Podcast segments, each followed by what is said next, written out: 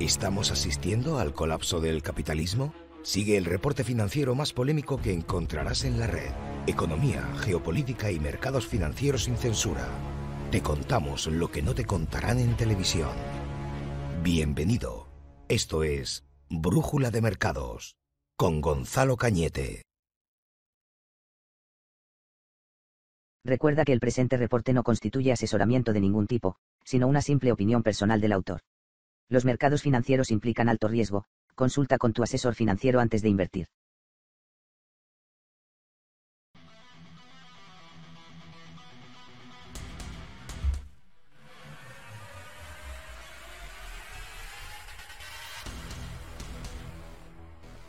¿Qué tal? ¿Cómo estáis? Brújula de mercado. Otra semana más. Me comentáis por aquí por el chat.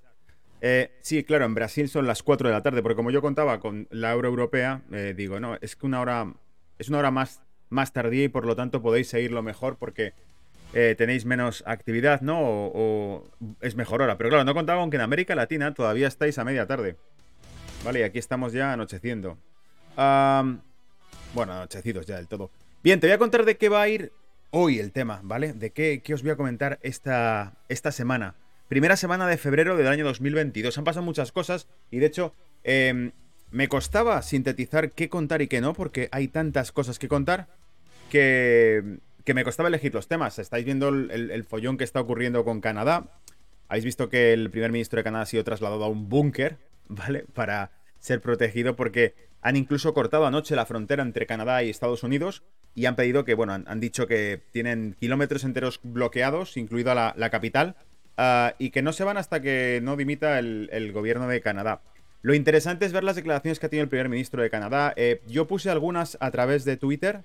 Podéis buscarlo en Twitter, arroba Gonzalo Canete, porque ahí puse varios fragmentos de vídeos, incluido, por ejemplo, una pregunta que sorprendentemente le hizo un reportero de BBC News al, primer ministro y le decía que si era justo referirse a esa gente que protestaba como gente antisocial ¿no? y, violenta cuando en realidad eran unos pocos los que estaban ahí y había miles de personas eh, secundando y apoyando esa protesta. Reflexiones muy interesantes, ¿vale? Pero, por supuesto, no voy a hablar de eso hoy. De lo que voy a hablar es em, de varios puntos. Voy a tirar de PDF, sobre todo porque así os puedo dar el orden concreto de los puntos que os voy a tocar hoy, a ver si os gustan, ¿vale? Yo creo que os van a gustar. Porque tenemos un poco de todo, ¿eh?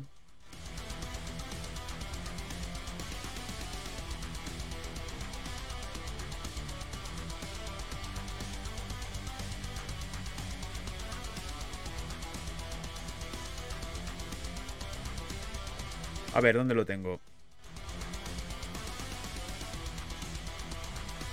Lo tengo por aquí.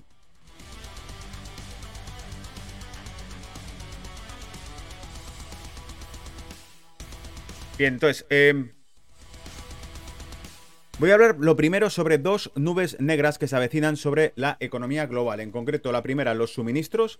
Ah, Fran me mandaba incluso por correo, por cierto, brújula de mercados, mail.com, Fran me mandaba um, un artículo de Siru donde hablaba precisamente de, la crisis de suministros y de cómo podría influir en los precios de los alimentos. En, concreto, yo lo he sacado del diario The Economist, uh, no, perdón, del diario uh, The Blog.com, que es un blog que hace años utilizaba bastante, o seguíamos bastante, pero que hacía mucho que no utilizaba y en concreto saca un artículo de ellos donde habla de dos eventos. Uno, esta subida de, de precios en los alimentos, que vendría con una crisis que realmente eh, acabará afectando porque dice que los precios en eh, los fertilizantes se han disparado.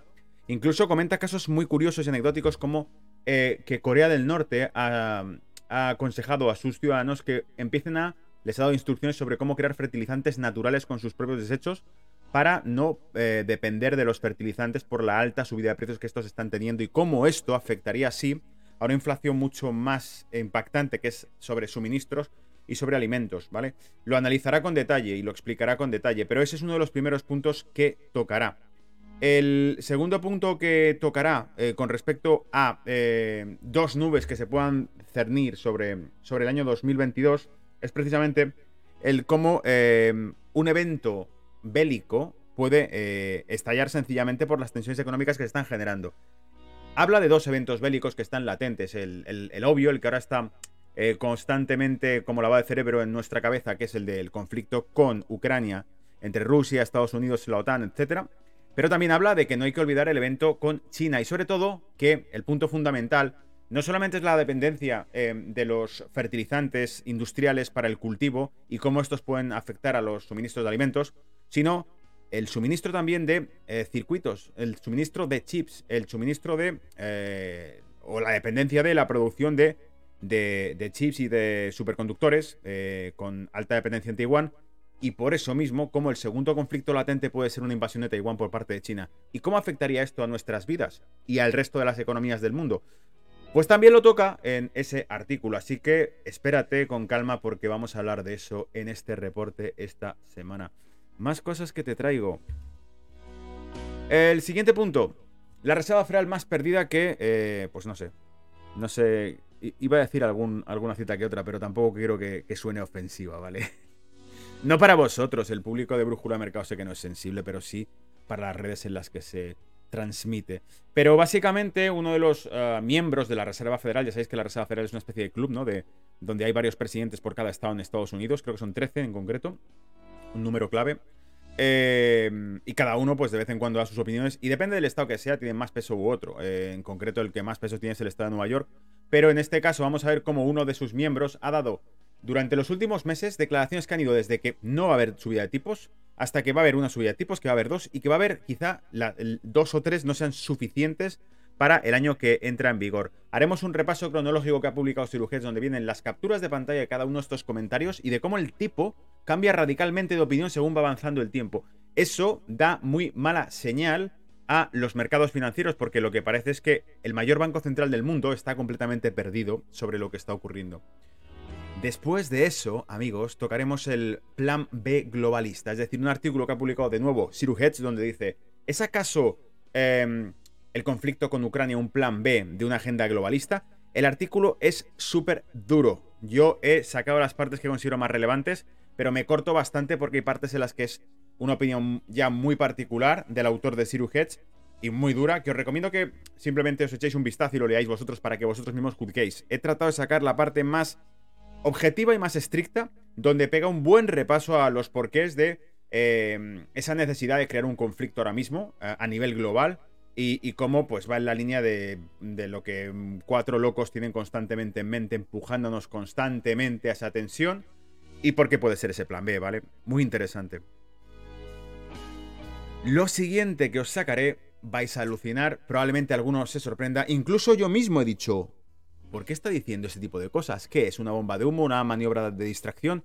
Vamos a irnos a la web de eh, georgesoros.com y vamos a escuchar un discurso que ha dado George Soros advirtiendo sobre, agárrate, el peligro que tiene eh, los estados eh, en cómo pueden restar libertad a los individuos y en concreto apuntando a China. No sé si lo habéis visto porque salió ayer en muchas redes sociales las palabras de George Soros, que se le ve por ahí balbuceando cosas en un vídeo, pero que transcritas en el portal de su propia web, georgesoros.com, vienen palabras muy concretas sobre las amenazas, sobre el control de la información y ese tipo de cosas. Y dices, ¿de verdad ha dicho todo esto George Soros? Es interesante analizarlo, ¿vale? Y cerramos el reporte de hoy con uno. Eh, la administración de Joe Biden considera que el Bitcoin puede ser un peligro para la seguridad nacional y por eso invita a que se cree una normativa para regularlo, lo cual puede ser hasta positivo. Esto venía publicado por Bloomberg em, y nos comenta un poco cuál es la agenda que sigue la administración, qué plan tienen de cómo establecer un orden normativo sobre cómo considerar los activos tipo digitales como Bitcoin, ¿vale? Lo veremos al detalle, lo leeremos más específicamente. Y por último, lo que para muchos es em, un, una decepción, que es sencillamente que Binance ya entra en contacto con el Banco de España para aterrizar en España. Leeremos un comentario del, representante de Binance en España, para España y Portugal, y básicamente lo que muchos han considerado un exchange que ya directamente está 100% controlado por los gobiernos y las autoridades locales. Un motivo más para que corras, huyas rápido hacia el mundo DeFi, te busques alternativas, eh, exchange que estén descentralizados o, pues no sé, Uniswap o cualquier otra opción, SushiSwap que se te ocurra para intercambiar activos, eh, donde no tengas que utilizar ningún tipo de, de explicaciones, ¿vale? Creo que con eso es todo con lo que arranco. Entonces vamos a darle caña y empezamos ya el reporte, ¿vale? pongo pantalla para que veáis ya lo que traigo. A ver si... ¿Qué me pasa esto? ¿Cómo ponemos aquí la pantalla completa? Madre mía. Ya está. Bueno, bienvenido a Brújula de Mercado, el reporte semanal que trata de romper con todo lo que escuchamos en los medios de comunicación, ¿vale? Dando un contenido bastante bastante duro de la realidad que nos toca vivir. Y si no lo estás, te invito a que te suscribas al blog, tanto en podcast como en vídeos que sigues a través de YouTube, Twitch y otras cuantas redes sociales. Estamos directo también a través de YouTube, en Facebook Live. Ah, o sea que, en fin, eh, tienes material de sobra para seguirlo. Y son ya casi cerca de mil vídeos, 940 y pico vídeos subidos en Brújula de Mercado. Alucinante, yo no recuerdo ni cómo empecé esto.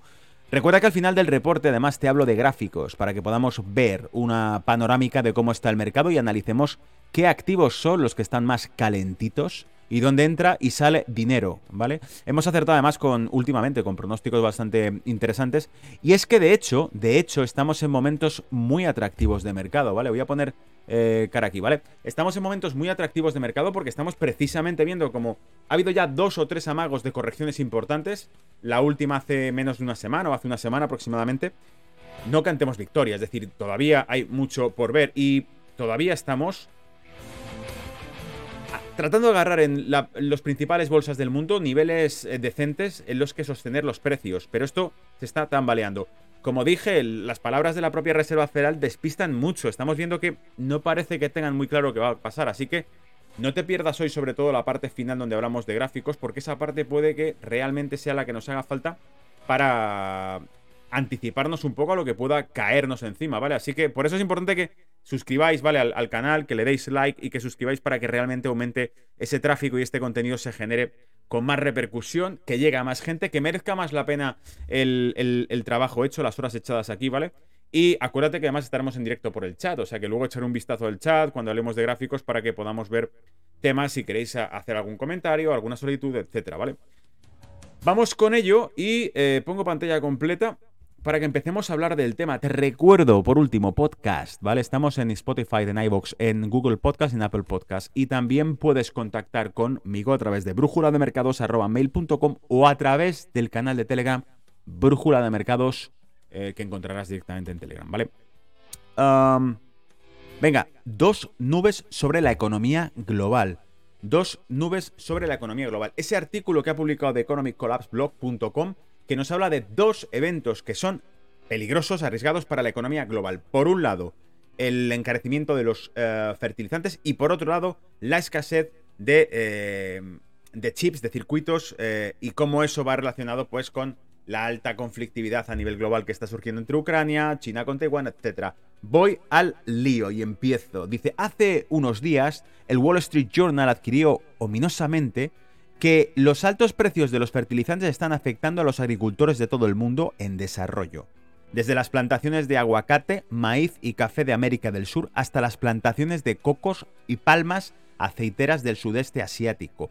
Los altos precios de los fertilizantes pesan sobre el agricultor de todo el mundo en desarrollo, lo que hace que sea mucho más costoso cultivar y obliga a muchos a reducir la producción.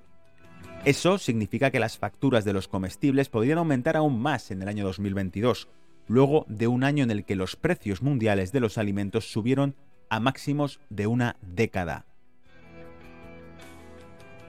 Un repunte exacerbaría el hambre, que ya es aguda en algunas partes del mundo debido a la pérdida de empleos relacionada con la pandemia, y frustraría los esfuerzos de los políticos y los banqueros centrales para controlar la inflación. ¿Os dais cuenta cómo aquí, ya de entrada, vemos que el problema de la inflación no desaparece y podría agravarse? Dice, y esta crisis también nos va a afectar profundamente aquí en los Estados Unidos. La siguiente proviene de un artículo reciente escrito por el senador estadounidense Roger Marshall. Y dice, no es ningún secreto que los agricultores se enfrentan a una crisis de fertilizantes. Los precios de los fertilizantes a base de fósforo y potasio se han más que duplicado en Kansas, mientras que los fertilizantes a base de nitrógeno se han más que cuadruplicado. Dice, el fertilizante es vital para alimentar no solo el país, sino el mundo. Contiene nutrientes esenciales para la vida de las plantas y, sin él, los rendimientos agrícolas estadounidenses se van a ver afectados rápidamente, al igual que los precios de los alimentos en las tiendas de comestibles locales.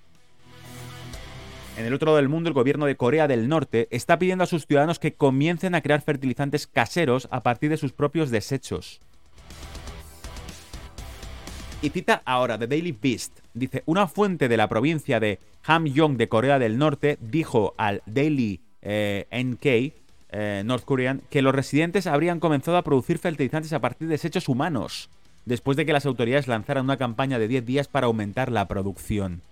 Es decir, las autoridades en Corea del Norte ya le han explicado a la gente, mirad, cuando vayáis al baño, eh, llevaros un cubo y una pala, porque Ah, igual hace falta para plantar patatas lo que vais a echar, ¿vale? Hablando claro. Flipante, ¿eh?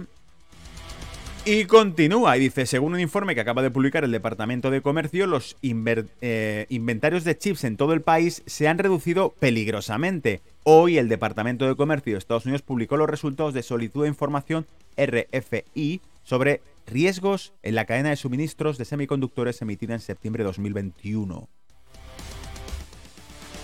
La segunda amenaza, amigos y amigas, para la economía global en 2022. Dice, los hallazgos clave del informe proporcionaron información basada en datos sobre la profundidad de la escasez de los semiconductores y subrayaron la necesidad de los 52 mil millones de dólares propuestos por el presidente en la producción nacional de semiconductores. Es decir, un gasto público de 52 mil millones dedicado únicamente a empezar a producir semiconductores. ¿Por qué?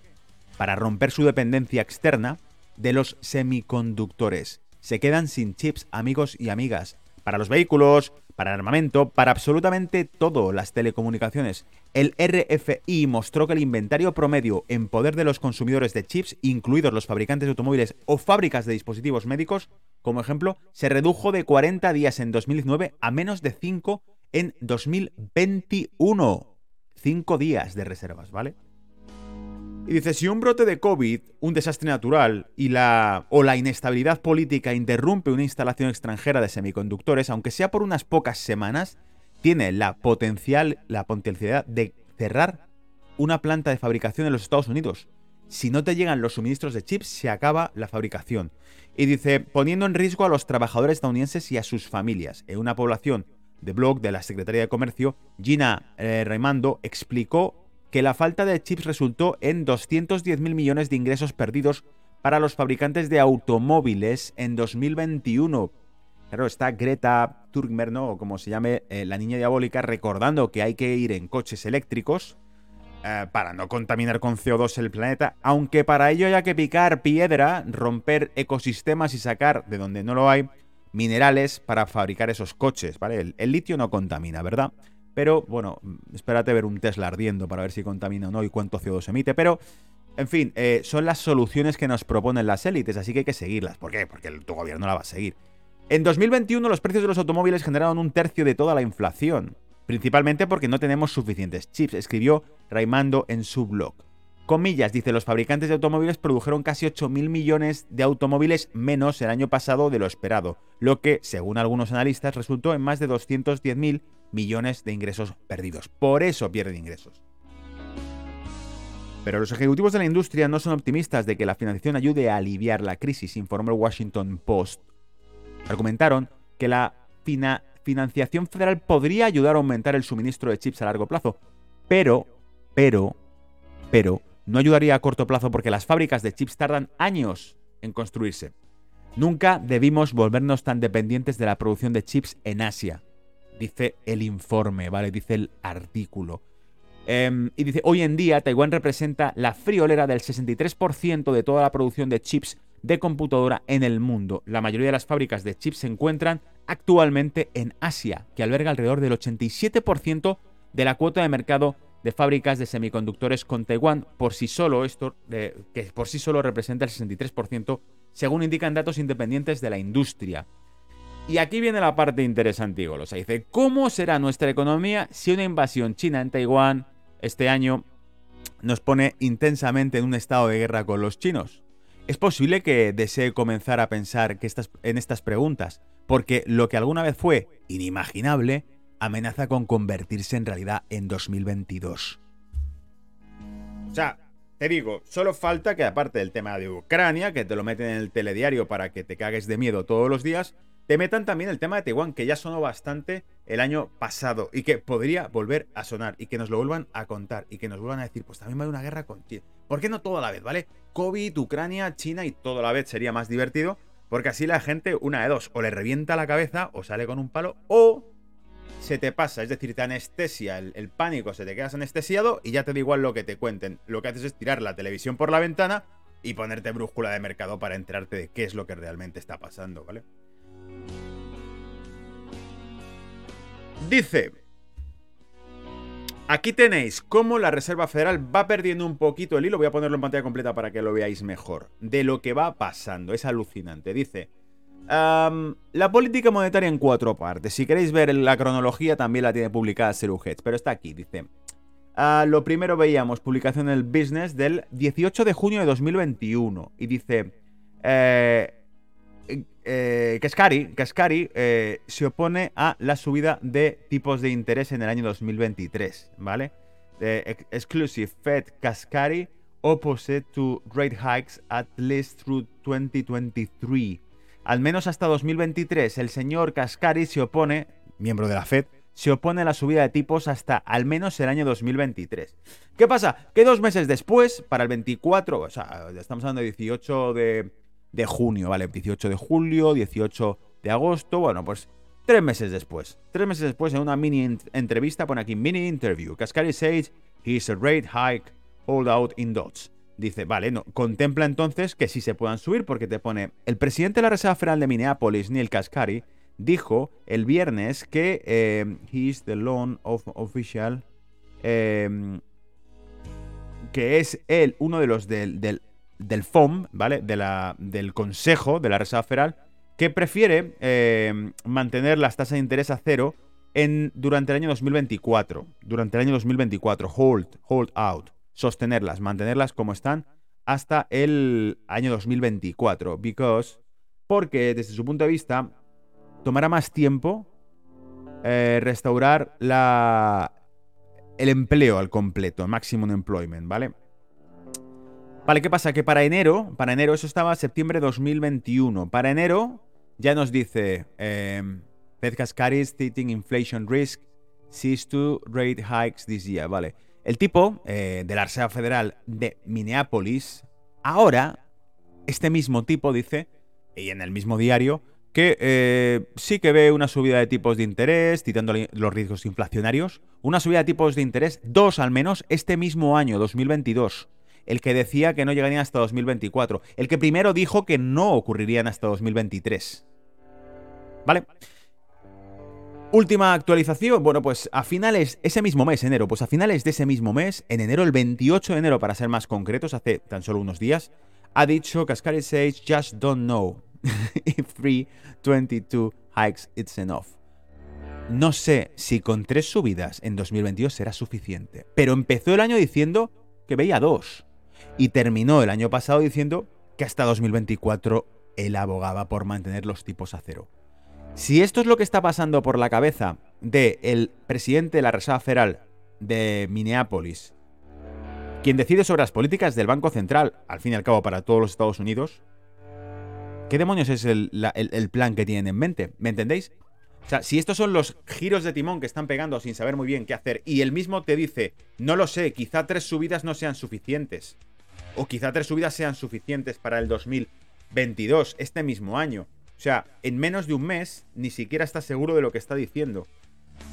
Pinta mal porque realmente eso luego se traduce en bolsa, eso se traduce en mercado y eso se traduce cuando saquemos los gráficos y veamos ese P500, veremos cómo realmente nada está... Nada está eh, cantado todavía, nada está seguro y que nos tocará analizar realmente qué escenarios podrán ser los que se produzcan, ¿vale? Voy a seguir con el tema porque ahora viene algo que os va a gustar mucho porque sé que estos temas os encantan, ¿vale? Que es si realmente el tema del conflicto de Ucrania es un plan B en la agenda globalista porque mira, el tema del COVID no funcionó tan, tan bien como queríamos o porque se está desmantelando. Desafortunadamente, hay varios países que han tirado por libre, han dicho, ah, hasta aquí, ya está, se acabó la historia. Y, ¿Y cómo hacemos entonces para mantener la tensión y el control? ¿no? En, la población. Bueno, pues sacamos un plan B debajo de la manta y te dice... Esto viene de Siru Hedge de nuevo y el título del artículo original completo, porque es largo, yo te traigo unos fragmentos, pero esto es largo. Dice, The Globalist Reset Agenda has failed. ¿Is Ukraine a plan B? ¿Vale? The Globalist Reset Agenda has failed. Ha, ha fracasado la agenda del reset globalista. ¿Es Ucrania el plan B? A que sí, a que esto ya te gusta más. Empezamos a entrar en la parte de rock and roll, ¿verdad? Pues empiezo. El Foro Económico Mundial y la Fundación Bill Gates y Melinda Gates realizaron una simulación de una pandemia mundial de coronavirus solo dos meses antes de que sucediera la real. La simulación llamada Evento 201 parecía predecir casi todo lo que eventualmente sucedería con el brote real de coronavirus que comenzó en China. Hasta las compañías de noticias y gigantes de las redes sociales bloqueando toda la información que no encajara con la narrativa. Solo había un problema. No era tan mortal como se esperaba. Evento 201 predijo 65 millones de muertes iniciales en todo el mundo y la OMS predijo una tasa de mortalidad por infección mucho más alta, del 3% de la población o más. Quizá por eso, ¿os acordáis? Quizá por eso es por lo que salía luego el tío Gates, el tío Puertas diciendo, bueno, esta, esta ha ido bien. Lo dijo hace ya meses, dijo, esta, la siguiente será, puede ser más mortal, seguro que va a ser más mortal la siguiente, ¿no? Entonces como, parece casi hasta que dice, joder, no ha sido suficientemente mortal, ¿no? Los globalistas y los medios han estado luchando durante los últimos dos años para convencer al público de que la tasa de mortalidad de COVID era mucho más alta de lo que es. Pero el hecho es que docenas de estudios muestran que el IFR promedio de COVID es solo del 0,27. 0,27. Por cierto, si sacáis también datos del NHS en Reino Unido o de España, veréis que por debajo de 50 cae drásticamente. Es decir, está 0,12, 0,04, 0,06, por debajo de 40, por ejemplo, 0,12 creo por debajo de 50. Es así, es estadístico, son los números que hay, ¿vale? Luego, por supuesto, no puedes mencionar estos temas porque dicen, no, es que estás negando que son datos, son matemáticas, son ciencia. ¿Quién niega la ciencia? La base de la ciencia son las matemáticas, ahí las tienes, joder. Por alguna razón, los globalistas invirtieron una gran cantidad de energía en, los virus de COVID y eh, los defraudó. Y ahora están atrapados tratando de crear pánico masivo por la hamburguesa sin nada, el bocadillo vacío, el sándwich de aire, ¿vale?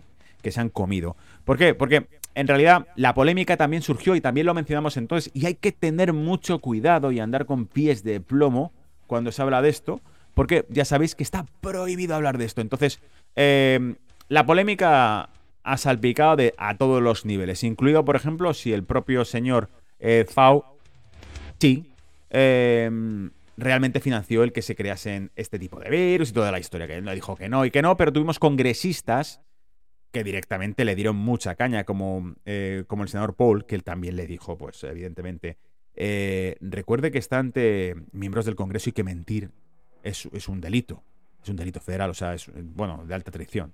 En fin, volviendo al artículo, dice entonces, ¿qué sucede después? Si todo esto, ¿vale? Ha sido un bocadillo de aire, se ha quedado ya en nada, esperemos que así sea, toquemos madera, ¿vale? Pero si todo esto se ha quedado en nada, ¿qué sucede ahora entonces después? Dice, tiene sentido que necesitarán una distracción como medio para redirigir el impulso y los globalistas harán lo que siempre hacen, que es crear tensiones de guerra. Esto no significa que la guerra a gran escala sea el resultado previsto, pero las guerras regionales limitadas que podrían convertirse en algo más siempre que estén sobre la mesa, eh, no es un error que los Estados Unidos pueda verse atrapado, no en uno, sino en dos conflictos regionales importantes en este momento, incluida la invasión de China a Taiwán o la invasión de Rusia a Ucrania. Me acabo de dar cuenta que, curiosamente, Google, esto, esto es una rayada, ¿vale? Vais, esto no tiene nada que ver con el artículo, ¿vale? Vais a alucinar. Tengo la sensación de que la traducción que hace Google de China la pone con C minúscula, Taiwán con T mayúscula, Rusia con R minúscula y Ucrania con U mayúscula. ¿Qué importancia tiene esto? Bueno, tiene la importancia de que son naciones y deberían estar todas con eh, mayúscula. Interesante punto, ¿vale? Espera, de hecho voy a cambiar, voy a cambiar la sinfonía. Vamos a poner un poquito más de música misteriosa para leer esto, porque ¿os acordáis que hace dos semanas cuando estuvimos hablando del Daily Mail sacó, ¿dónde está por aquí? Daily Mail sacó un artículo donde hablaba precisamente de los vínculos que tenía el hijo del presidente actual de los Estados Unidos con algunas compañías y negocios, vínculos también con Ucrania, todo este rollo. Pues esta fue la música que pusimos. Voy al lío. ¿Cómo podría beneficiar la agenda globalista la situación actual en general? Y dice, primero, la inestabilidad económica que ha estado creciendo exponencialmente en los últimos dos años ahora se acelerará. La inflación, los precios del gas, la cadena de suministros, todas las amenazas que ya se ciernen sobre nosotros se multiplicarán por 10 con dos potencias nucleares enfrentadas, incluso si el ruido de sables de Ucrania fuera a ahogarse en nada. La sola existencia del peligro es suficiente para inspirar un temor económico generalizado. No es necesaria una guerra, amigos.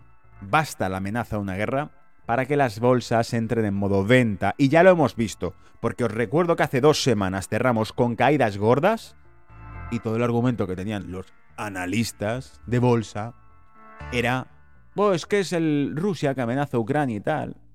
Menos mal que todavía quedan rincones como brújula de mercado donde tratamos de ser un poquito más técnicos y más objetivos. No decimos, pues será Rusia, no, será Ucrania, será Omicron. No, vamos a ver realmente los subyacentes, em, los subyacentes a crisis emergente de la que nos hablan. ¿Y por qué las bolsas se ponen en modo pánico? Y si es pánico o si tienen fundamentos fundamentales que sostienen esas ventas, ¿vale? Dice, en segundo lugar, el tema de la pandemia puede dejarse de lado con poca fanfarria. Los globalistas saben que no les llevará a ninguna parte, pero necesitan una forma de salir sin explicar las numerosas mentiras que han difundido en los últimos dos años. La guerra es una forma de hacer borrón y cuenta nueva en el ciclo de noticias. ¿Cómo sales del callejón sin salida en el que se ha metido Canadá con miles de personas protestando y pidiendo que el gobierno rectifique? ¿Cómo sales honrosamente de eso? ¿Admites que te has equivocado? Ves que el resto de países lo desmantelan, pero como estos se han puesto a protestar, ahora parecerá que yo lo desmantelo porque ellos protestan y entonces crecerá el sentimiento de que la población de Canadá tiene capacidad de hacer rectificar a su gobierno. Y un psycho, un zumbado de la cabeza, como puede ser el, el, Lo digo por las declaraciones que hace, que si no las habéis escuchado son auténticas joyas. Yo tengo publicado en Twitter uno de los vídeos en los que él directamente dice, a pesar de que estemos vulnerando derechos fundamentales eh, o limitándolos, vamos a seguir haciéndolo. Eso lo ha dicho él. Bueno, pues este tipo, evidentemente, no, no tiene dos dedos de frente para decir, sí, ahora rectifico, va a parecer entonces que realmente la gente tiene capacidad de cambiar los gobiernos, cosa que no quieren que se vea. ¿No os dais cuenta? Sale mal la estrategia. ¿Por qué? Porque inicialmente era Convencer a la población de que tiene que estar bajo un control estricto constante, por su propia seguridad. Pero el momento en que esto fracasa y que hay parte de la población que no empieza a seguir la cantinela, y se incrementa la cantidad de gente que se une a esa disidencia que dice, oye, te estás equivocando, puede salir mal, porque entonces ahora, si tiene que rectificar, va a parecer que rectifica porque se lo ha dicho la gente. Y que entonces la gente sí tiene poder para cambiar a sus gobiernos. Y esa imagen, esa esperanza, jamás pretendían causarle la gente, ¿vale? no querían, no querían causar esperanzas de que la gente pudiese decidir su futuro. Les ha salido el tiro por la culata. Querían convencerte de que era una cuestión de solidaridad, de proteger el medio ambiente y protegerles a otros. Pero amigos, la careta se cae. Y bajo la piel de cordero aparecen los lobos. Y aunque se le vea solamente la patita, una vez que ya se la ha visto, ya nadie se fía. Dice, en tercer lugar, el aumento de tensiones con Rusia abre la puerta a una forma diferente de paranoia en casa. ¿Cuántas veces hemos escuchado afirmaciones de los medios sobre la influencia rusa en las elecciones estadounidenses? Hay cero pruebas de esto, pero la narrativa ya se ha plantado entre los izquierdistas. Es que son los rusos, son los rusos, son los rusos. Los rusos. Y dice, no me sorprendería en lo más mínimo que las elecciones estadounidenses fueran, comillas, pospuestas o que los resultados fueran ignorados debido a afirmaciones no verificadas de interferencia rusa. ¿Vale? Dice, ¿qué mejor manera de evitar una barrida conservadora completa en los Estados Unidos que simplemente detener las elecciones por completo? Es decir, como ni siquiera se esperaban estar en la administración ahora que ven que va a arrasar la oposición, porque el, por si no lo sabes, si, si no has mirado las encuestas, el apoyo que tienen las encuestas es, está cayendo en picado el señor que está sentado allí, en la Casa Blanca está cayendo en picado y por lo tanto dicen, esto va a arrasar. O sea, cuando toque elegir a alguien va a decir, ¿cómo voy a elegir a este? Como, como al otro de Canadá, ¿quién va a elegirle? Después de ver las burradas que ha dicho y que ha dividido a la población de su propio país. ¿vale? Leí por ahí una foto de un cartel que había puesto alguien en Canadá, una chica llevaba un cartel que ponía, eh, ellos tardaron dos años en dividir a la población de Canadá y los camioneros han tardado dos semanas en unirnos a todos. Dice, no se equivoquen, cuando comience la lucha en los Estados Unidos, nuestra rebelión no se llamará lucha por la libertad. Seremos acusados de agentes rusos, traidores, insurrectos, etcétera, etcétera, etcétera. Sirujets, ¿eh? Dirán que, los, que luchamos em, apoyados por gobiernos extranjeros y que no lo hacemos para devolver la libertad y la cordura de nuestra sociedad. Seremos los villanos. Es importante entender esto y no dejarse empantanar por la guerra de cuarta generación. Todos habéis visto cómo cualquier tipo de opinión discordante, disidente, tangencial en los medios de comunicación es tachada constantemente de em, negacionismo. ¿Vale? Es decir, si yo de repente opino algo diferente, tengo un dato concreto de algo distinto, es, no, pero estás, estás negando, y dices, ¿quién coño está negando? Hasta hasta hace dos años, la ciencia se basaba en el contraste de hipótesis y el estudio y análisis de resultados. Y cuando ahora contrasto hipótesis y analizo resultados, es tachado de negacionista. Algo que ha ocurrido durante la historia muchas veces, cuando se ha tratado de oficializar eventos históricos. Y cuando eh, alguien hace un estudio contrastado y saca datos que no coinciden con la narrativa oficial y con la película que te cuentan, es automáticamente perseguido, ¿vale? Muchos sabréis de qué hablo, pero eh, es algo que ha sucedido. Y con esto ha sido la misma puta receta. La misma. La misma. Cualquier doctor científico que se atreviese a sacar datos, plantear y mostrar, enfrentar una narrativa que se cae a pedazos con datos concretos, era censurado, tachado, vilipendiado, insultado, perseguido. Eso no era ciencia. Lanzar tomates y lechugas como en la Plaza del Pueblo, a alguien que te dice la Tierra gira no es ciencia. Es todo lo contrario a la ciencia, pero ahí estaba. En fin, el plan B, crear una aura de terror que nos mantenga en tensión, ¿vale? Vamos a leer, ya que estábamos hablando de ese plan B del globalismo, a nuestro amigo George Soros en la página georgesoros.com. Publica advertencias que ha lanzado palabras además en concreto hacia el presidente Xi Jinping en China y además palabras muy duras. Palabras muy duras porque yo os he sacado un extracto que más o menos, perdón, explica el contexto económico, social y político global que, ve George Soros. Pero en algunos otros extractos de esto ha hecho, ha, declarado, incluso ha hablado de cómo se, ha vestido Xi Jinping en el último congreso del Partido Comunista Chino, que se ha vestido exactamente igual que se vistió Mao Zedong y que además, mientras el resto de asistentes iban vestidos de negocio, él llevaba esa etiqueta, mostrando claramente la imagen, el simbolismo que tiene para, para él, ¿no? Entonces, esto es curioso que lo haya dicho. Vais a alucinar con esto porque dices, es imposible que este señor haya hecho esto, porque hasta la fecha, partes de las afirmaciones que vais a escuchar ahora en su web chocan contrastadamente con cosas que ha hecho en la, en la práctica en la sociedad a través de mm, financiación, fundación e influencia social en Occidente. Vais, vais a verlo ahora en concreto, ¿vale? Vamos con ello. Dice, en una sociedad abierta, el papel del Estado es proteger la libertad del individuo. En serio, parece mentira que lo diga él, pero en una sociedad cerrada, el papel del individuo es servir a los eh, gobernantes del Estado. Como fundador de Open Society Foundations, obviamente estoy al lado de las sociedades abiertas, pero la pregunta más importante ahora es, ¿qué sistema prevalecerá? Ay, amigo, no sabes por quién apostar, ¿verdad? No sabes si poner tu vela en el lado occidental o tu vela en el lado oriental. Esto, por cierto, ¿vale? Voy metiendo por ahí píldoras. Voy metiendo micropíldoras anecdóticas de cultura del mundo que se te quedan por ahí en, estos reportes, ¿vale? Búscate a Chinese Traveler 1973, publicado por el New York Times. Chinese Traveler 1973, New York Times. Era un artículo de, John Rockefeller donde le entrevistaban y decía que, en ese artículo en concreto veréis textualmente que decía algo así, no recuerdo aproximadamente la, la cita, era eh, que China le pareció un exitoso experimento social que sin duda alguna eh, brindaría mucha influencia en el futuro. Rockefeller, ¿eh? una de las cabezas del capitalismo, halagando el comunismo chino. ¿Dónde me he quedado? ¿El sistema prevalecerá? Vale. Las sociedades abiertas liberan las energías creativas e innovadoras de las personas. Las sociedades cerradas concentran el poder en manos del Estado del Partido Único. Esas son las fronteras, las fortalezas las debilidades son más específicas de las condiciones locales y regionales. Por ejemplo, la región de la Unión Europea y sus estados miembros todavía están evolucionando. La Unión Europea debería proteger a Lituania, que reconoció a Taiwán de un bloqueo no oficial de China, pero ¿lo hará? La victoria de las sociedades abiertas no puede darse por sentada en un mundo que se tambalea al borde de la agresión militar, tanto en Ucrania como en Taiwán. Fíjate cómo va mezclando narrativas, ¿eh?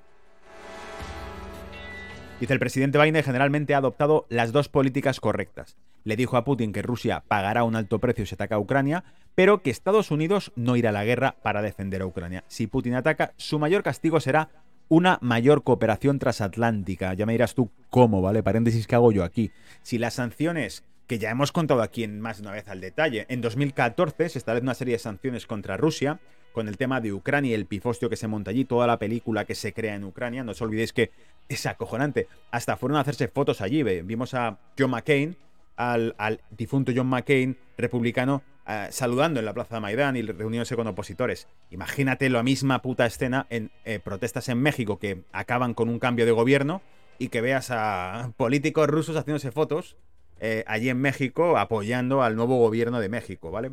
Ya lo explico más una vez, pero cada vez que te preguntes sobre este conflicto, pregúntate qué pasaría si fuese invertido todo lo que está ocurriendo. Si realmente vieses que hay una presencia rusa en México, que hay un asesoramiento de Rusia a México, que se envían armas de Rusia a México y que México evidentemente dice que va a recuperar territorios anexionados por Estados Unidos en el pasado eh, y que cuenta con el apoyo de, sus socios rusos que luchan por la libertad y la democracia, ¿vale?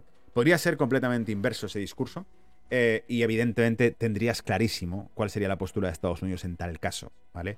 No dudaría en disparar.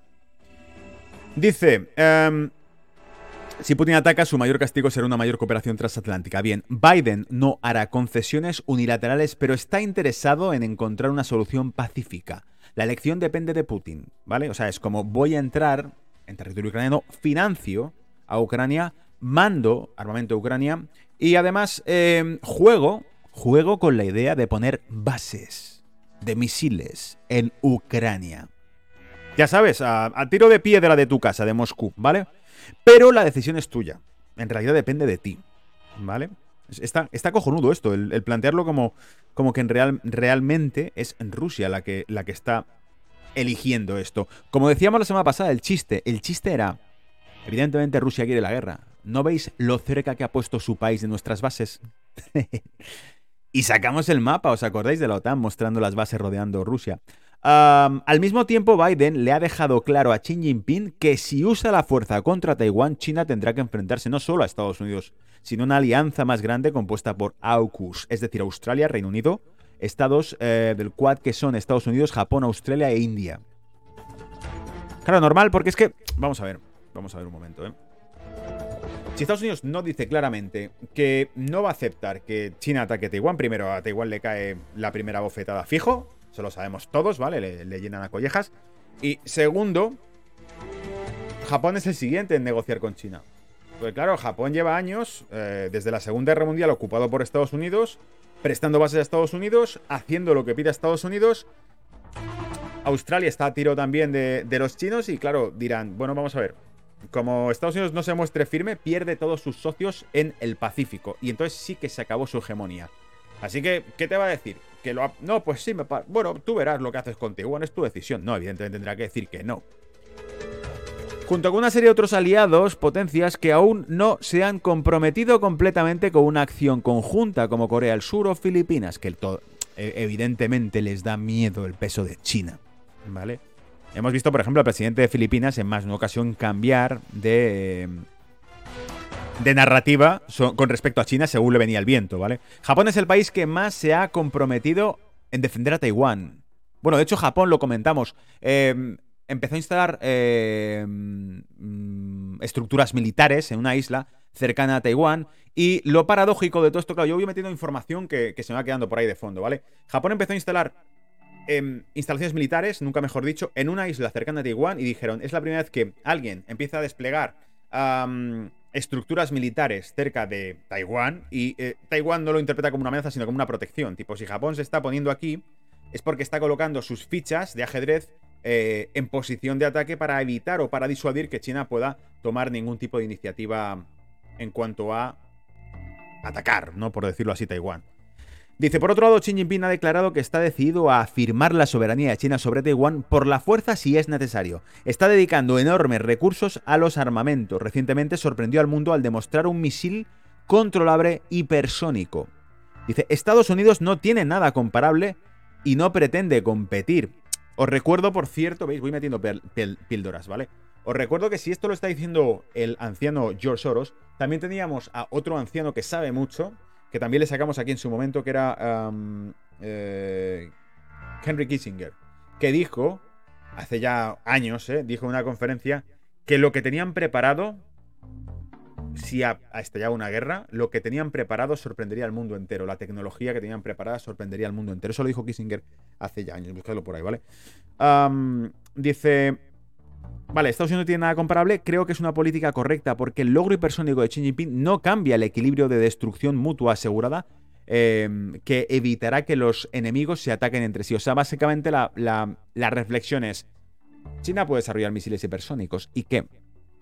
Si igualmente nos vamos a la mierda todos como tiene un misil hipersónico a Estados Unidos. A lo mejor tarda menos en llegar, pero cuando lleguen los, misiles estadounidenses a China y a todos los países que la apoyen, deja el planeta Tierra como un queso gruyer. Entonces, ¿qué más da? ¿No? Dice, aún así, la guerra entre Estados Unidos y sus enemigos se ha vuelto más plausible y eso no es un tema agradable de comentar. Recientemente me ha hecho la pregunta, ¿Cómo surgió la situación actual?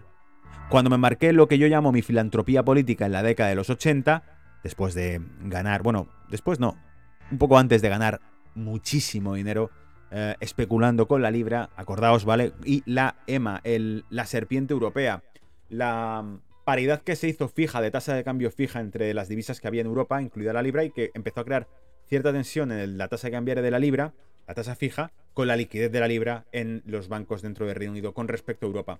Y lo reventó, bueno, en realidad apostó por esa diferencia, ¿vale? Eh, George Soros y acabó ganando mucho dinero entonces. O sea que filantropía, pero también, ¿por qué no especulación bursátil, ¿vale? Forex, que te iba el Forex. Te iba el Forex, quería romper la hucha, quería sacar todo el dinero que pudieses al Bank of England. Y no sé lo más la jugada, ¿verdad? Ahí se sacó dinero para financiar cualquier gilipollas que se te ocurra. Entonces, ¿cómo no va a estar financiándolo? La superioridad estadounidense no estaba en duda entonces. Eso ya no es el caso. Ahora sí está en duda la superioridad estadounidense. Y dice, parte de la respuesta se encuentra en el progreso tecnológico, la mayor parte de la cual se basa en la inteligencia artificial o la AI, que estaba en su infancia en la década de los 80. Fíjate si estaría en su infancia que tú ni yo la conocíamos, bueno, yo en, el 80 no estaba todavía aquí, ¿vale? Eh, estaba todavía en el limbo, en el mundo etéreo. Pero eh, desde luego lo que está claro es que en las películas de los 80 la inteligencia artificial que podíamos llegar a vislumbrar, en las películas de ciencia ficción, ¿eh? eran auténticas chorradas comparado con lo que tienen. Pero este tipo ya te suelta aquí que ya había inteligencia artificial en los 80, ¿vale? Estaba en su infancia, pero ya había. El desarrollo de la inteligencia artificial y el auge de las redes sociales y las plataformas tecnológicas evolucionaron juntos. ¿Qué querrá decir con esto? Fíjate, ¿qué querrá? Igual yo le busco tres patas al gato, pero ¿por qué relaciona las redes sociales con la inteligencia artificial? Porque realmente habrá algún tipo de inteligencia artificial controlando la opinión, las imágenes que veis, las noticias que leéis, etcétera, etcétera. Muy curioso porque esto lo hemos comentado también en capítulos anteriores de Brújula de Mercado, ese Internet fake que nació en 2017, ¿os acordáis? Que en realidad podría ser eh, a través de un sistema cuántico. El Internet que conocemos sería una máquina que genera contenidos para ir cambiando la opinión de los seres humanos, ¿vale? Básicamente somos los borregos colocados delante de una pantalla y según cómo nos comportemos ponen una película u otra. Eso sería el Internet de 2017 según esa teoría que sacamos en su día, ¿vale? Acojonante. y dice, Facebook, Google, Apple, Amazon, hay conglomerados similares en China, pero sus nombres son menos conocidos que en Occidente están desarrollando o ha desarrollado eh, o este desarrollo ha tenido consecuencias políticas de largo alcance. Nos ha jodido. Las redes sociales cambian las tendencias políticas, pero no es porque lo pensemos, no es una teoría. Es que de hecho hubo un caso en concreto en el que una empresa ah, adscrita que eh, pertenecía a Facebook en Colombia influyó en las elecciones políticas y se demostró básicamente, ¿vale? Daban... Eh, no me acuerdo cómo era eso, también lo contamos en Brújula Mercado en su día, pero te daban crédito de datos en tu teléfono móvil si rellenabas encuestas con las que averiguaban un poco lo que pensabas sobre distintos temas. ¿Vale? Y con eso se influía políticamente. Pero no, eso no, eso no es trama rusa, ¿no? Eso no son hackers que han cambiado las elecciones. Esto, esto es directamente las big tech americanas haciendo de las suyas, ¿vale? Curiosamente, el coronavirus reforzó la ventaja que disfrutan los regímenes represivos al legitimar el uso de datos personales con fines de control público. Espera, voy a repetirlo, ¿vale? Espera, vamos, vamos a repetirlo porque esto igual no nos hemos eh, enterado bien. Dice, curiosamente el coronavirus reforzó la ventaja que disfrutan los regímenes represivos al legitimar el uso de datos personales con fines de control público. Alucinante, ¿eh? Que haya dicho esto. ¿Sabéis qué me parece más paradójico todavía? Lucha de titanes, ¿vale? Imagínate ponerte a un megalómano como es este hombre con el Swatch enfrente, porque parece que empiezan a, discrepar de su visión. Te recuerdo que el, el, presidente del Foro Económico Mundial le pareció que la pandemia había sido fantástica para acelerar los cambios sociales y económicos. Sin embargo, aquí te dice George Soros que reforzó la ventaja de la que gozan y disfrutan algunos regímenes represivos porque legitimó el uso de datos que emplean, es decir, que les facilitó el control de la población y el control de los datos eh, aún más. Muy curioso, ¿eh? Muy curioso. ¿Está acaso George Soros en contra de parte de las doctrinas? ¿Sabéis qué pasa? Que yo creo que en el fondo lo que no quiere es competencia. Y como de Open Society y del Foro Económico Mundial por ahí andan, a lo mejor dice, no, es que antes de que este tío triunfe, triunfo yo, ¿me entiendes? Entonces básicamente es una guerra entre titanes por ver quién lleva la narrativa de esto. ¿Sí o no? Vale, voy a contar lo de Biden, ¿vale? El, tema de que el tipo habla de cómo regular el Bitcoin, de si por qué es de seguridad nacional. Bueno, en realidad no creo que sea Biden, ya sabéis. Creo que son la gente del, eh, del comité. A Biden le ponen ahí, le sientan ahí y punto. Acordaos que la semana pasada comentamos cómo le hicieron la putada al hombre de tener que estar en una rueda de prensa. Que el hombre dirá, ¿yo qué hago aquí? Yo, a mí déjame ahí en el campo o, en casa en el sofá y me ponen la tele. Yo qué sé, déjame disfrutar, ¿no? Descansar un poco y ya está. ¿Qué hago yo aquí? Entonces le pusieron ahí delante de una rueda de prensa y un periodista le preguntó, dijo, no, no voy a hacer preguntas de Ucrania. Y un periodista le preguntó sobre la inflación y lo que le dijo fue... le dijo fue... Eh, dice, sí, la inflación, un gran activo. Sí, dice... Eh, que... que Qué estúpido hijo de puta, dijo del periodista de la Fox, ¿no? Que le preguntó esto. Y claro, es normal, hay que entenderle. El tipo dirá, bueno, ¿y yo qué hago aquí? Y encima me venís con preguntas sobre la inflación. ¿Y yo qué coño sé qué contarte de la inflación, no? ¿Qué voy a explicar yo de la inflación? Pues no tengo ni idea. Entonces el tipo no sabe qué contarte y dice, qué hijo de puta. Bien, vamos con ello. Dice, la Casa Blanca quiere establecer un conjunto cohesivo de políticas para regular el Bitcoin y las criptomonedas, ya que la legislación actual y su aplicación están dispersas entre sectores y agencias, según múltiples informes y cada uno decide cómo aplicar esto. La administración de Biden publicará una orden ejecutiva en las próximas semanas, atento, para encargar a las agencias federales que evalúen los riesgos, atento, y oportunidades que plantea el Bitcoin y las criptomonedas. Bloomberg. La orden estará bajo el paraguas de los esfuerzos de seguridad nacional, ya que la administración busca analizar las criptomonedas y emplear un marco regulatorio cohesivo que cubriría el Bitcoin, las criptomonedas, las stablecoins, los NFTs, los NFTs, dijo el reporte de Barrons el jueves. Pero a mí lo interesante de todo esto es que dice que te lo mete bajo el paraguas de los esfuerzos de seguridad nacional.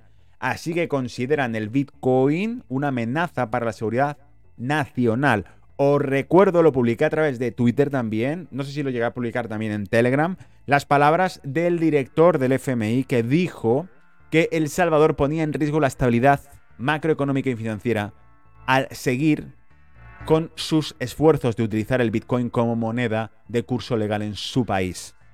Y también os puse las declaraciones de un analista asiático en la prensa americana que dijo literalmente, te puedo decir lo que sí va a pasar. Si el Bitcoin es finalmente empleado como moneda mundial por todos, todos vamos a morir, dijo el tipo, ¿vale? Lo tenéis por ahí colgado en, medios norteamericanos. Están diseñando... Esto está diseñado para analizar de manera integral los activos digitales y desarrollar un conjunto de políticas que den coherencia a lo que el gobierno está tratando de hacer en este espacio, dijo Barron's Report. Debido a que los activos digitales no se quedan en un país, es necesario trabajar eh, con otros países en la sincronización. No vaya a ser que te produzca una fuga de capitales. Ya la tenemos liada, ¿verdad? Eh, espérate, vamos a poner un poco al jefe. Soy muy bajito, no podemos ponerle, no importa. Básicamente, eh, bigger, better and stronger, ¿vale? Que diría el, rubio. Y, bueno, em, la historia es esta. El qué hacemos entonces con los criptoactivos, con los activos digitales, los digital assets. ¿Qué hacemos con ellos? Si no tenemos una sincronización. Pero el poco, los que conozcáis un poco cómo va el sistema DeFi diréis, es que no hay donde meterse, porque no hay regulación, porque es una red directamente. ¿Puedes ir a por un eh, exchange centralizado en un paraíso fiscal? Sí, puedes ir a por ellos. Hay varios por ahí en Maldivas, aquí, allá. Exchanges bastante grandes con financiación de grandes grupos financieros occidentales, o sea que no es nada secreto del otro mundo, ¿vale? Lo que os estoy contando, o sea, hay realmente eh, exchanges privados, porque Binance es un exchange privado, Coinbase es un exchange privado, tú puedes hacer todo lo que tú quieras y puedes ir a tener acuerdos con los exchanges europeos. Pero es que esto está pasando a otro nivel, esto está pasando al 3.0. Esto está pasando al nivel en el que está completamente descentralizado y que básicamente el Internet es la vía por la que se transmite ese tipo de activos. Y no están centralizados en un servidor concreto, en una jurisdicción en concreto, bajo una firma concreta, como puede ser Binance, Coinbase, o cualquier otro exchange que se os ocurra. Es que esto va por otro lado, ¿vale? O sea, pueden tener licencia en las Bahamas, da igual, porque ya no se va a mover el negocio ahí. Si se mueven DeFi, ya no va a haber un centro neurálgico concreto. No puede haber acuerdos, porque no están sometidos a ningún estado. Dice, el plan de la Casa Blanca es poner en el enfoque desordenado que el gobierno está usando para ahora para regular las criptomonedas. Es decir, poner una base sólida de normativas y de regulación bajo la que entender este tipo de activos. Dijo la persona de Barrons, actualmente diferentes agencias se ocupan de diferentes aspectos del mercado de criptomonedas, incluida la Comisión de Bolsa y Valores y la Comisión de Comercio de Futuros y Productos Básicos, pero hay poca coordinación y consenso en lo que respecta a la clasificación de los diferentes activos en el mercado. Según el informe de Bloomberg, altos funcionarios de la Administración habrían celebrado varias reuniones sobre el plan y se espera que la directiva se presente al presidente Joe Biden en las próximas semanas. Lo que le cuenten, ¿vale? Ahí estará él. Pero será muy interesante analizarla y por supuesto Brújula de Mercado la traeré aquí, la sacaré y la comentaremos, ¿vale? A ver qué, cómo pretenden regular eh, los activos digitales ahora que el DeFi está ya totalmente fuera de control. Binance y el Banco de España. Venga, te cuento esta última. Dice, el proveedor de infraestructuras de divisa digitales Binance ha presentado este viernes su solicitud de registro al Banco de España como proveedor de servicios de criptomoneda, una iniciativa con la que formalizaría su compromiso con los reguladores locales. Repito, compromiso con los reguladores locales, repito, ¿eh? Compromiso con los reguladores locales. O sea que básicamente lo que nos está contando es que a partir de ahora la información se va a cruzar perfectamente con las autoridades, ¿sí o no? ¿Verdad? Dice, hasta ahora Binance no contaba con filial en España. La creación de una división propia en España refleja el interés de Binance por el mercado español, en el que tiene previsto realizar actividades educativas y de fomento del talento local, según han destacado desde la compañía en un comunicado. Binance pasa a ser ya un negocio regulado, amigos. Ya está. ¿Vale? Ya no te montes películas. No, yo es que estoy invertido en, Bitcoin, que es el futuro y demás. Bueno, eh, ya va a estar controlado perfectamente, ya vas a ver... Eh, las autoridades saben cuánto tienes y punto. Así que las criptos van a ser aceptadas, ¿vale? Porque van a ser controladas, básicamente. Van a decir, bueno, yo dejo que comercialices criptos y lo haces dentro de una entidad en la que yo puedo ver registros y puedo ver qué mueves y qué no mueves. Así de fácil. Eh, si tú mueves tu cartera y tus activos fuera, en algún tipo de de wallet que es DeFi o en algún exchange que es DeFi que yo no puedo ver, no, eso ya no es aceptable. Pero si es en Binance, sí, ¿por qué no? ¿Vale? Mundo libre. El mundo libre, siempre y cuando yo pueda controlarlo. Si yo no puedo controlarlo, el mundo libre no está permitido. ¿Queda claro? En España, varios millones de personas dedican parte de su tiempo directamente a la tecnología blockchain y a los criptoactivos. Celebramos que el Banco de España haya reconocido esta realidad social y haya establecido un canal para que los usuarios estén protegidos y para que las empresas como Binance puedan presentar sus servicios con seguridad jurídica y respaldo regulatorio. Ha destacado el responsable de Binance para España y Portugal, Alberto Ortiz. ¿Vale? O sea que básicamente, bueno, sí, España lo va a aceptar porque ya eh, va a tener al menos dónde focalizar todo el tema cripto y a quién pedirle datos. No es, no es España solamente, ¿vale? Os recuerdo que hace ya años, y lo comentamos también una vez más en Brújula de Mercado, os comenté cómo eh, la IRS, la agencia tributaria estadounidense, le había mandado una cartita a Coinbase pidiéndole que le diese los datos de todas las personas que tuviesen más de 10.000 dólares invertidos en eh, Bitcoin o en criptodivisa a través de Coinbase. Y evidentemente Coinbase decía, ¿y qué hacemos ahora? Si te pide los datos de todos nuestros clientes que estén por encima de 10.000 dólares o con 10.000 dólares en cuenta, no lo damos a una autoridad federal, a la IRS, a la Agencia Tributaria de Estados Unidos, nos cierran el chiringuito, nos meten en la cárcel, vete a saber qué. Entonces tú, tú de, concluyo, o sea, también mandaron la carta el director de la IRS a no sé cuántos exchanges más globales, pero claro, la pregunta está, incluido Binance, creo. La pregunta está en qué información iban a facilitarla si no estaban obligados a facilitarla. ¿eh? No están bajo las garras de, las autoridades federales estadounidenses y dicen, bueno, entonces, ¿por qué voy a tener que decir nada? Ah, que me vais a cerrar el negocio. Ah, no, espera, que estoy en las Bahamas, que no me podéis cerrar el negocio. ¿Me seguís? Esa era un poquito la filosofía. A medida que vemos que se aceptan, que se institucionalizan, que son reconocidas por las autoridades, ya sabemos que entonces de qué va la película, que se va terminando esto, ¿vale? Fin del reporte. Espero meterme ahora con la sección de gráficos. Así que espérate cinco minutos y empezamos a mirarlo y pegamos un repaso y ya lo liquidamos, ¿vale? De cómo está el mercadito, que está muy interesante. Y si no lo estás, una vez más, te repito, si has dado hasta aquí, suscríbete, ¿vale?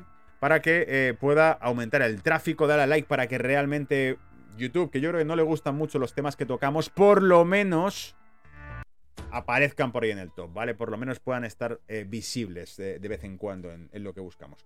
Me voy al chat también antes de cerrar, por si acaso me habéis lanzado algún tipo de pregunta que queráis comentar, ¿vale? Ah,